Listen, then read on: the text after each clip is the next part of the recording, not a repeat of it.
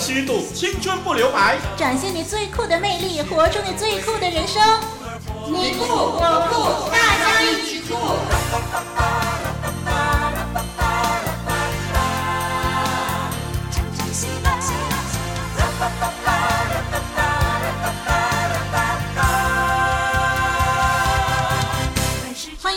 朋友跟我们相聚，我是丽文。你好，每一次回到我们的节目中，都觉得自己年轻了许多。我是双木林的林老师。听众朋友你好，我是小包。那很高兴在节目当中又跟你交流了。那么林老师、丽文，你们最喜欢吃什么食物呢？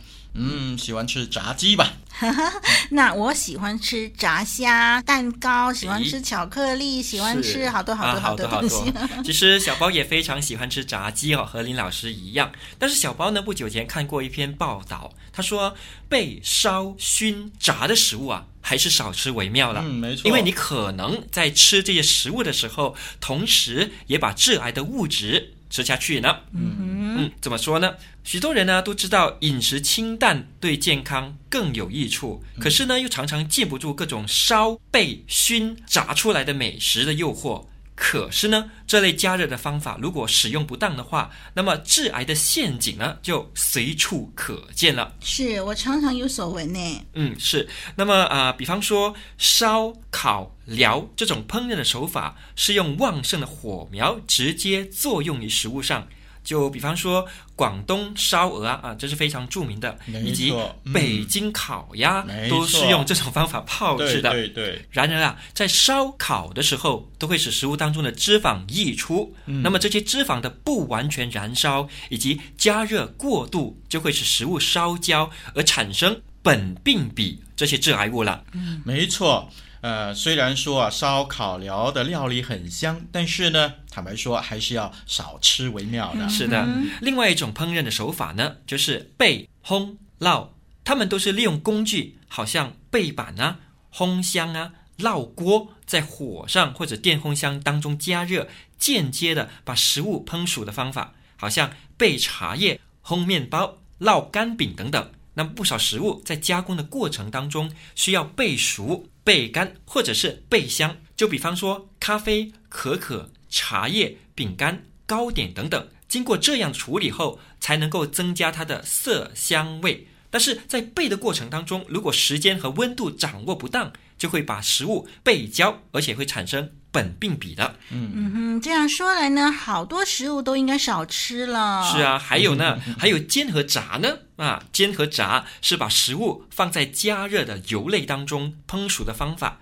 那么，如果油脂经过反复加热使用，那么油中混杂了焦化的食物渣，那么油色变成老黄色或者是棕黄色，那么就要避免使用了。因为啊，反复煎炸至焦黄碳化的食物渣，可能呢已经有致癌物的产生了。是，从这样看来呢，我们应该对鱼类或者肉类的烹调啊，应该是提倡少用油炸、煎炸的这样的一种的做法。嗯，哎，林老师知道，日本学者指出呢，如果普通的青鱼啊炸了二到四分钟的话呢，那么致癌的物质会加数倍哦。嗯，那么如果是炸四到八分钟呢，那么让当它啊、呃、成为焦黄色或者是褐色的时候啊，嗯、当然更好吃了，更香脆了。嗯、但是呢，致癌物质啊可增几十倍之多啊！哇，真的好严重哎，好可怕的，非常非常可怕。嗯，那么另外小包我也知道另外一种啊、呃、烹饪的手法，那是熏了，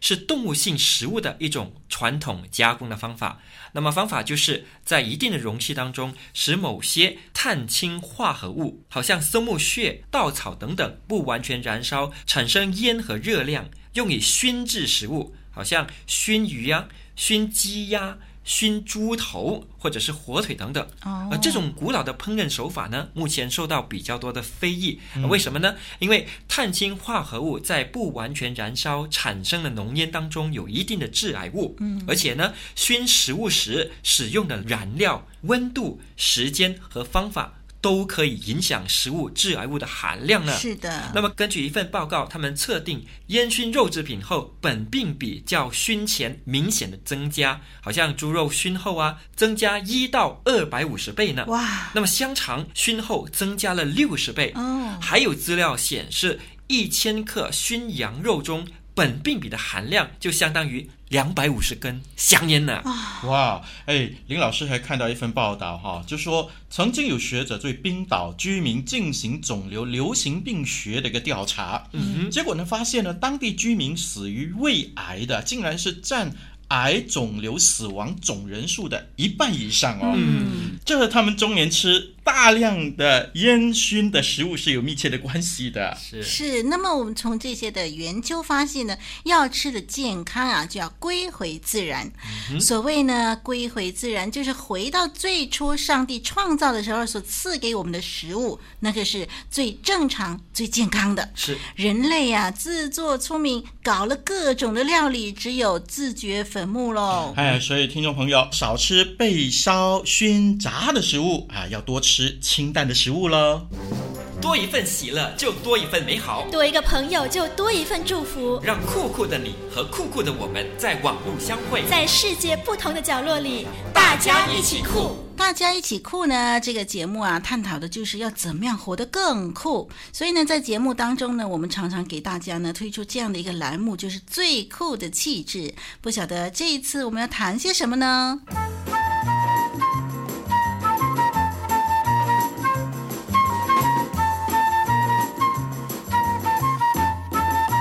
内在美丽的品格，造就外在最酷的你。最酷的气质，最酷的你。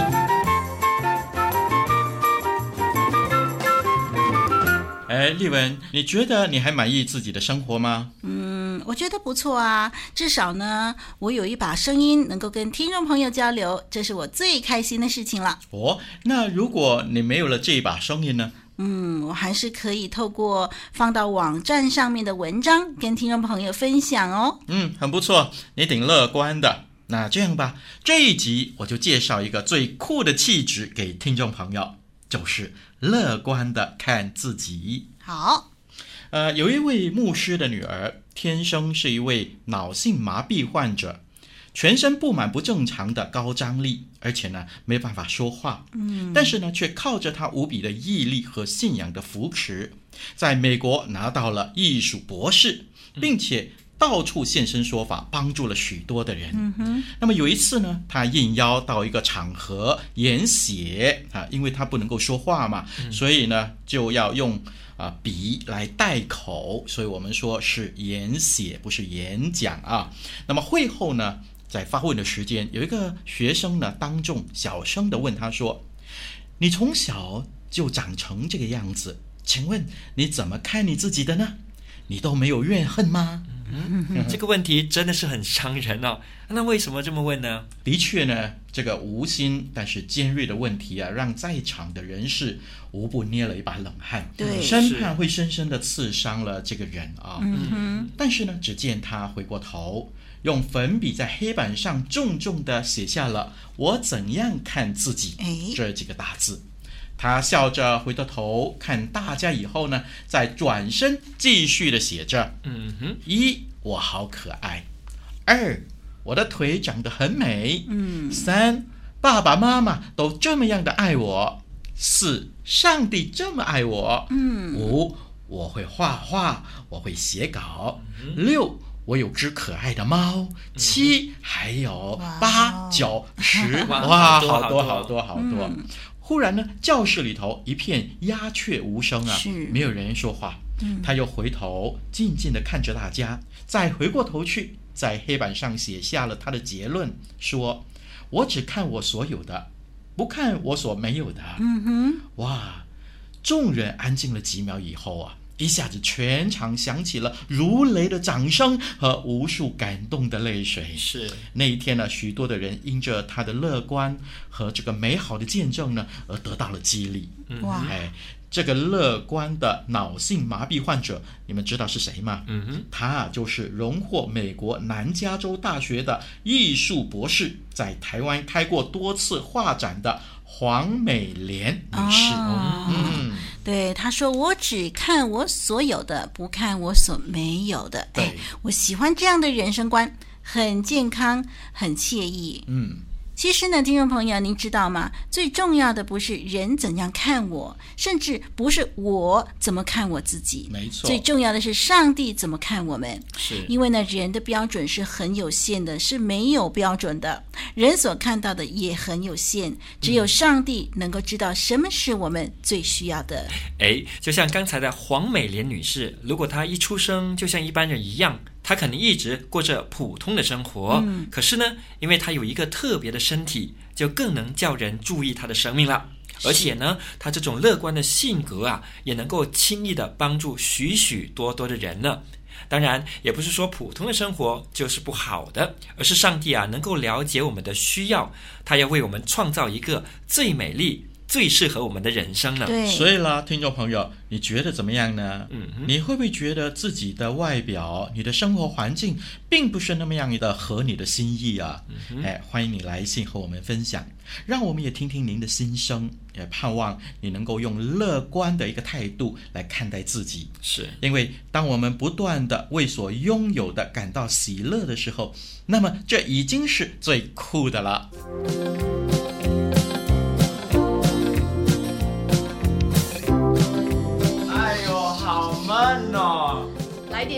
的游戏吧！什么刺激的游戏啊？啊，对了，我们轮流讲个恐怖故事，故事长度不能超过三句。好，我们成绩，你先说哦。隔壁后山的坟场上，晚上常会出现鬼火，还有野狗不停哀哭，好可怕！这算恐怖吗？太普通了。轮到我。我妈妈昨天量体重，发现他在短短的一个月内就胖了七公斤。这是哪门子恐怖故事啊？欠揍啊你！啊！别打了！啊！哎呀！哎，还是我来说。如果有一天，活水之声不再制作广播节目。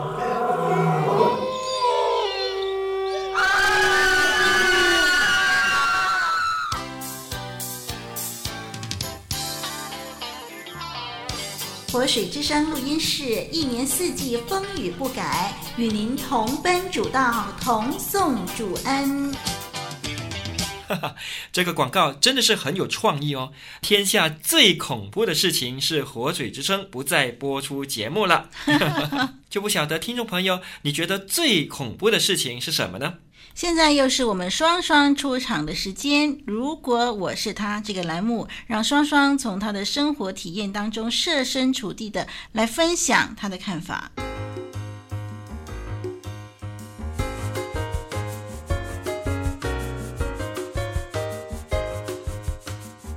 如果你是白雪公主，你会不会甘于平凡的生活，为小矮人们打扫房屋，用善良的心原谅想杀害自己的人呢？如果你是鲁滨逊，你有没有勇气乘风破浪，去经历那种充满挑战且惊险刺激的航海生活呢？从别人的经历反省自己的生命，听听主持人如何用自己的眼光看世界，用上帝的心意活出最酷、最精彩的人生。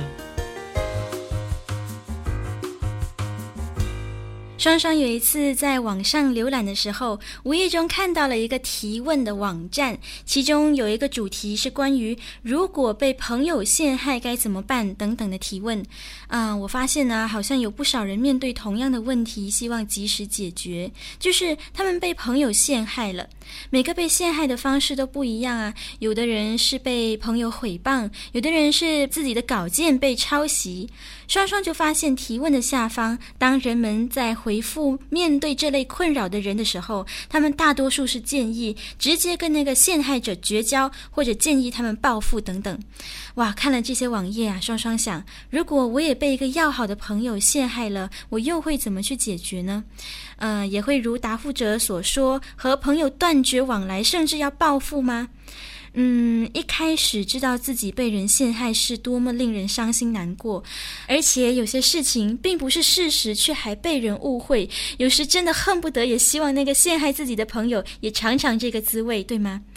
嗯，是啊，这样的心情我完全能够理解。因为当双双想象，如果我被人陷害的时候，我的第一个反应也是这样的。可是很奇妙，上帝呢，突然把一些话语放在我心中。圣经有一句话说：“主怎么样饶恕了你们，你们也要怎样饶恕人。”还有一句话说：“不可含怒到日落。”最后有一句话是上帝说：“深渊在我，我必报应。”哇，这是多么安慰人的话！我们常常没有办法饶恕一个人，因为我们常常觉得这太便宜他了。可是呢，其实并不是如此。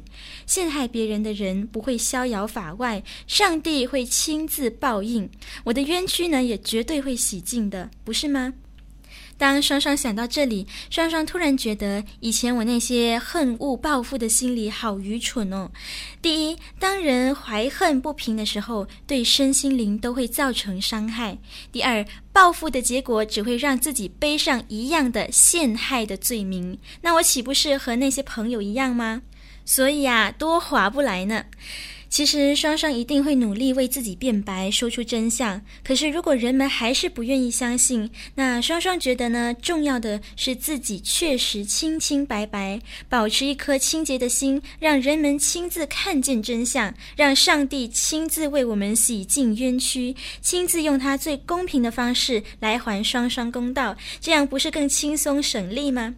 当然，上帝虽然会替我伸冤，叫那人负起责任，我也必须完成上帝要我负起的责任，就是饶恕的工作。用一颗相信的心，把万事交托给上帝，并且原谅，因为上帝也是这样的饶恕了我每一次犯下的错误啊。嗯，所以这样呢，不但不会伤身伤心，又可以自己见证上帝为我完成所有的工作，真是一举两得啊。从别人的经历反省自己的生命，听听主持人如何用自己的眼光看世界，用上帝的心意活出最酷、最精彩的人生。嗯，我们非常高兴呢，双双呢，他能够有这么乐观的态度哦。嗯，不过我们也非常知道，就是说说易行难啊。我们要去原谅，要去饶恕一个出卖我们的人呢，实在是不容易的。所以呢，请听众朋友，要是你真的遭遇这样的事情的话，哎，我们不是报复哦，我们乃是向上帝祷告，我们求神呢，给我们有力量去饶恕、去原谅别人。是好，我们听过了双双的分享，这会儿呢要请听众朋友来听丽文的分享了。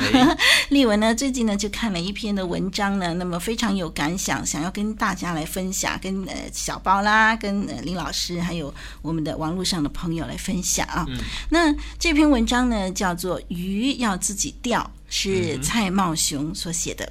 这个作者呢分享他钓鱼的一次的经历。有一次呢，他早上八点钟呢就去到了那条小溪旁边呢，开始钓鱼啊。这钓啊钓的，一转眼呢已经经过了一个多小时，却还是没有鱼上钩。这时候呢，就来了年轻人了。他坐下呢，就和这个作者聊天啊。那作者呢就告诉他说：“哎，他自己还没有钓到一条鱼啊，而且呢，他还怀疑说那条小溪里头呢到底有没有鱼。”这年轻人就告诉作者说：“其实那小溪里头真的有好多种鱼的，他自己呢昨天才钓到一条大鱼呢。”哦，啊，这个作者呢一下子就领悟过来了。他突然间就联想到说，其实呢，大学就好像是那片辽阔的水域一样，那么知识呢，就像在水中游来游去的鱼。嗯、那会钓鱼的人呢，就会频频钓到鱼喽。那么不会钓的人呢，就会怀疑水里到底有没有鱼喽。嗯、但是啊，最重要的一点呢，就是说你必须把钓竿放下去，然后耐心的等待，才能够钓到鱼。是，嗯，虽然呢，丽文是不太懂得怎么去钓鱼啊，但是呢，我从心底呢就。希望呢，有朝一日呢，自己能够去体验一下钓鱼的乐趣啊。嗯、因此呢，当我看到这篇文章，鱼要自己钓的时候呢，心里头就感到非常的好奇，就是说，哎，鱼要自己钓，那那是理所当然的嘛。那也许呢，呃，这个作者可能他是要教我们钓鱼的技巧吧。那么想到这里的时候呢，丽文就不禁打起精神啊，仔细的去阅读这篇文章。嗯、没有想到啊，一读之下呢，哎，我并没有学到什么钓鱼技巧，嗯、但是呢，却学到了一个在我们人生道路上呢，将会带给我非常大帮助的这个功课啊。是是说这个呃，作者呢，他是个大学教授嘛，大学教授，对，他跟那些刚入学的新生呢，就分享他从钓鱼当中领悟到的事情，嗯、呃，为的就是要激励。大学生们要自己勇敢努力的去寻找学问，并且要加上耐心，一定会发现呢，在大学当中有好多的学问在等着自己去求取。虽然说呢，也许听众朋友还没有上大学，但是呢，呃，作者就告诉我们这个道理，其实呢，适用于任何的年龄和任何的时候。嗯不晓得听众朋友有没有碰过这种情况啊？那么有一位朋友就分享说呢，有一次在春节之前呢，他就决定去找一份。短期工作来做，一方面是为了呃储蓄一些钱啦，一方面是为了打发时间。后来呢，就在某个商场呢，就找到了售卖春节食品的工作。还记得呢，他一天呃工作十二个小时，他必须一直站着的，而且就是呃一直给顾客试吃他们的产品。那个时候他的感觉就是说，哇，这份工作真的好无聊，是。啊，每一天呢就是一直重复同样的事情，很浪费时间，而且呢就是根本不能够学到什么东西。后来呢，十多天就这样过去了。非常快啊！当他回头看这十多天的时候呢，他就发现说：“哎，其实这份工作并不是什么东西都学不到。”哎，呃，在这十多天里头呢，他学会了一些销售的技巧，学会了如何呃处理啦、摆设那些的食品。更重要的是，他学会了对人要诚实，并且要有耐心。这十多天里头的工作时间呢，就把他磨练成为一个比以前更有耐心的人。那是他一开始预料不到的。那原本以为这份工作不能够让他学到什么，但是当他认真去做的时候，其实有好多东西可以让他去学习的。嗯，说得好，在学校也是这样哈。也许我们会觉得在某堂的课啊很沉闷的，似乎学不到什么知识。但是如果你放心思、认真的去学习的话呢，你就会发现，其实你可以从当中获益不浅的。是，鱼是要自己钓的，但是林老师却说，学问是要自己求的。嗯啊，只要我们把握时机，以一颗勇敢尝试的心，不断的去摸索学习，我们一定能够获得许许多多的学问和经验。无论是在职场上，或者是在课堂上，道理都是一样的。是是，鱼要自己钓，记得别动。大强，啊，老兄啊，你你别伤害我，有话好说。少啰嗦，快交出来！我没有钱，我真的没有钱。谁要你的钱？快把重要情报说出来。这哦，电邮地址是 t k h u e k 二零零四 at yahoo dot com。那网址呢？网址是 w w w dot living water studio dot net。哈哈哈哈哈哈！我终于获得情报了！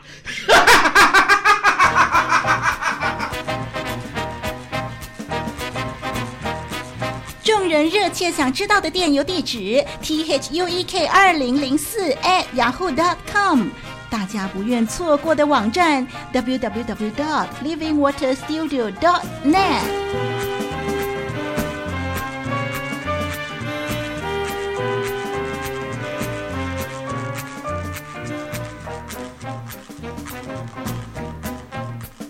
听过丽文的阅读分享之后，接下来又是小羊周记的时间了。小杨也陆陆续续的在我们的节目当中分享他生活当中的经历和心情。嗯，不晓得小杨在这次的周记当中又有什么体会呢？让我们听听小杨的心情吧。我发现可以长到那么大，而且发育的健康，原来是一件很值得感恩的事情。有些事情，我们不想它发生，也没有预料到它会发生，可是它就偏偏发生了。朋友刚出生的孩子因为脑缺氧，造成以后可能遗留下许多后遗症，并且这孩子可能比起一般的孩子还需要更多特别的照顾。为什么这样？这是他们的第一胎，为什么这件事情就发生了？为什么他们就不能够拥有一个健康的宝宝呢？我真的很伤心。还记得刚刚听到消息的时候，我整个人简直就是呆住了，因为我从来没有想过这样的事情会发生。孩子才出生几个月，就不断的进出医院，健康情况也反反复复，真的叫人担心。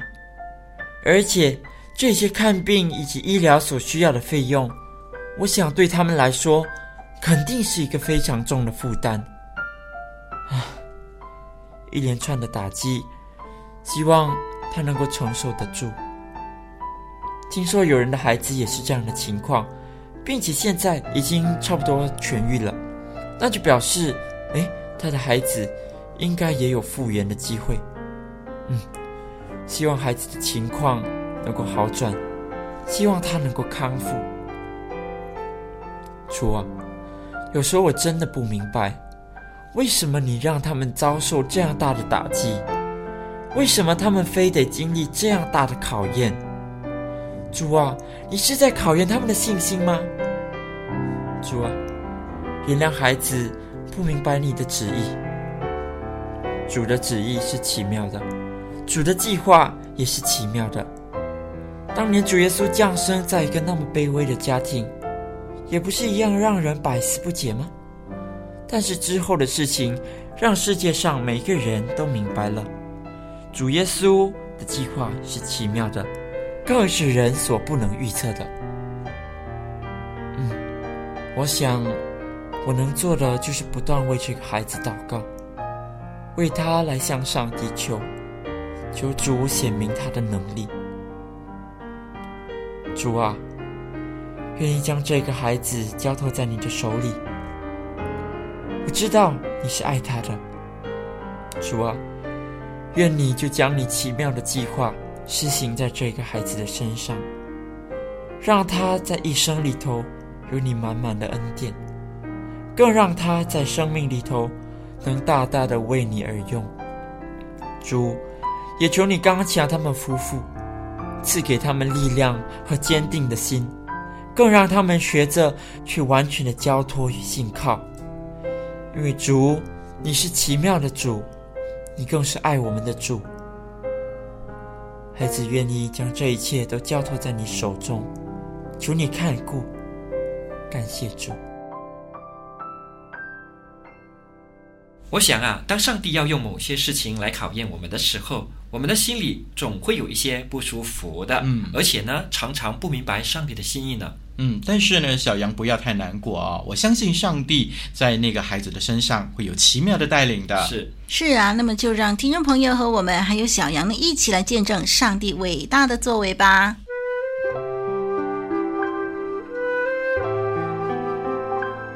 好，这时候林老师要引荐新兴音乐事工给我们的这一首诗歌《你对我的爱》，那么歌词是这么样说的。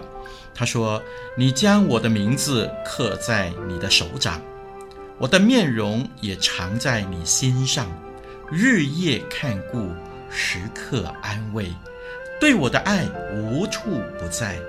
你将我的名字拥在你的心房，我的意念无法向你隐藏。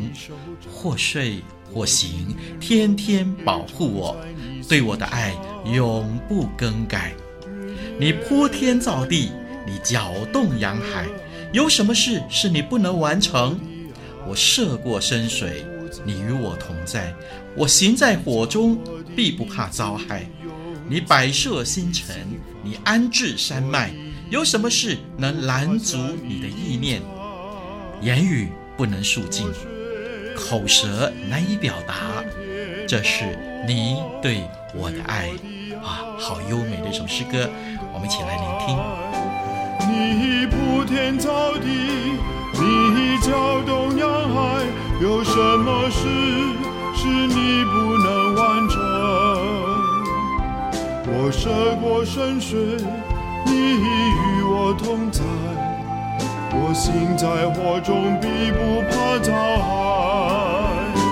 你摆设星辰，你安置山脉，有什么事能拦阻你一念？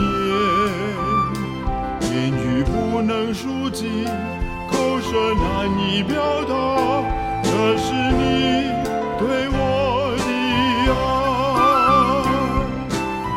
动听的歌曲，我们也要跟网络上的你暂时告别喽。是，不过在每一集的大家一起酷，我们还是可以再相聚的。